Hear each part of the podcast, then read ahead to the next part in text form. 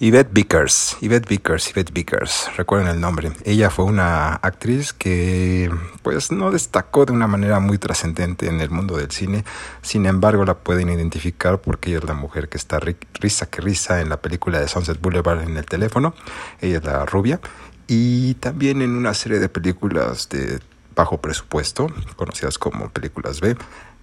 Uh, sobre todo en una que se llama La Mujer Gigante, en la que ella ni siquiera ella ni siquiera era la mujer gigante, ella era la amante del hombre de la mujer gigante. Larga historia, tendrán que, tendrán que ver la película. Eh, bueno, el punto es que Yvette Pickers eh, nació en 1928 y tuvo un final bastante peculiar ya que en el 2010 su vecina, después de que pasó ya un año que no la veía sacar la basura ni ir a, a recoger trapos en la calle para almacenarlos como hacen todas las viejitas solitarias, dijo, ay, pues ya va mucho que no veo la Ivette. Entonces asomó a su casa y entonces, no sé qué marca de televisión sea, pero estaba prendida y debió ser una marca muy buena, no lo sé, no lo revelan, pero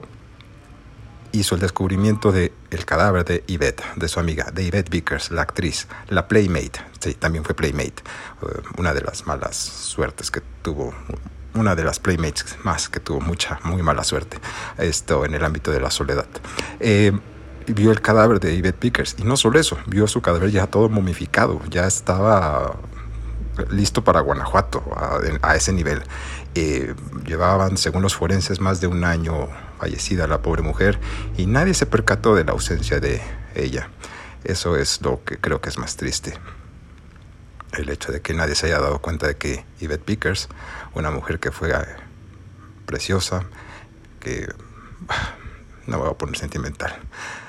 eh, fue encontrada en el 2010, hecha literalmente una momia en el olvido. Adiós, buen día.